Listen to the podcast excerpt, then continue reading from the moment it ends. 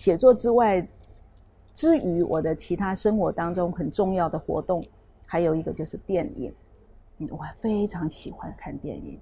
我们如果说抽烟有烟瘾，喝酒有酒瘾，我应该是有瘾瘾，电影的瘾啊。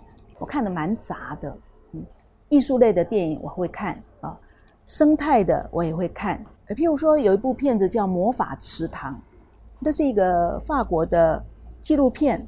一个池塘，一个小男孩。那这个小男孩基于呃诸如此类的原因，他来到了一个可能他乡下的这个祖父母家。那么他一个人没有上学，没有同伴。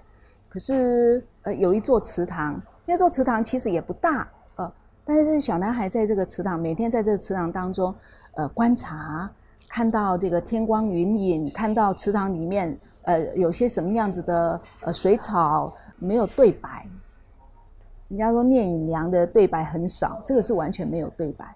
可是我看的好感动，那个生态导演，如果我能够能够在路上遇到他，我真的会扑上前去给他一个拥抱，然后告诉他说：“我看你的片子当中，哇，我好像回到我的童年一样啊！”他用那么细腻的镜头。带领着我们去观察小小的一座池塘当中，那么繁忙的、丰富的一个生态的展现，看青蛙、昆虫哦，甚至蛇诸如此类的。那我看了之后，我很感动啊，我就推荐我的朋友啊，我在 Line 上告诉他说：“你一定要看，一定要看这部片子。”就我就会追踪说：“哎，你看了没有？”那他们呢就开始支支吾吾。我说你到底看了没有？他说嗯嗯，看完看不到十分钟就睡着了。那我也会看动画，比如说皮克斯的这一些或迪士尼的动画，剧集片也看啊，那个动作片也看，什么巨石强森的片我看，什么阿诺·斯瓦辛格也看，他已经老了，他不。不当那个加州州长之后呢，又回去拍电影的，你就看到几个那个欧基上哈，那个那个中年大叔或老年大叔，包括西维斯史特龙跟他，呃，还有那个什么我都看，玩命关头冯迪索的我也看，已经到第七集了。饥饿游戏什么分歧者，什么你想象得到的片子，只要他哦，复仇者联盟、钢铁人、美国队长，哎，我都看，我好像饥不择食。可是我在看这些当中，有些有意思的片子，它带给我很大的娱乐效果，让我放松。可是有些片子呢，导演好像邀请我们一起去面对一个沉重的课题。譬如说，我看过那个《爱慕》法国片，其实就呼应了我这本书“老”这个主题的那对老夫妻。那个妻子是一个音乐家，后来得阿兹海默症了。那么先生照顾她，到后来先生把他闷死了啊，当然是看得让人家很难过的。或者是前阵子很有名的讲这个，也是讲阿兹海默症一个学术的一个女教授，我想念我自己啊，等等等等的啊。我最最近一次看得看得很激动的一部电影，其实可能呃对有些读者来讲并不熟悉了，叫《看见台湾》。你说它是电影吗？其实有点跟生态记录差不多，就像跟我刚刚讲的魔法池塘差不多啊。这里面没有什么剧情，但是它就是从高空当中去整个拍摄台湾啊。主要关注的是台湾这个大自然被破坏的情况，不管因为工业或商业的发展，在这个过程当中，一个社会要追求经济的一个。一个成长的时候，他势必要牺牲掉环境。那看见台湾这部片子，导演非常诚实的啊，毫不掩饰的就说：“我们来看看，现在台湾变成什么样子？我们现在拥有这样子的生活，我们是拿什么东西换来的？”我跟其他两个朋友一起看，我们三个人一起看，坐下来之后，从电影开始。到最后结束，毫不夸张的说，我从头哭到尾。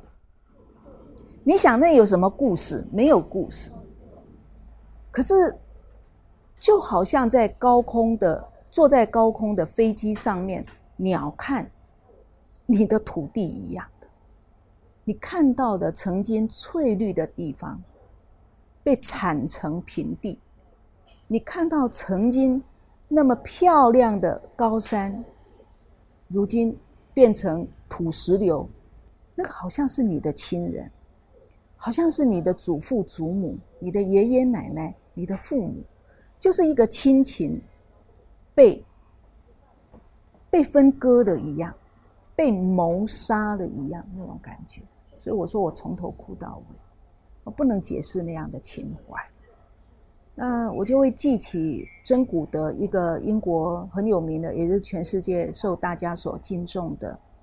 这个呃，动物行为家，他曾经讲过，他说，有人说我们这一代是向下一代借资源，我们现在享有的是向下一代借资源。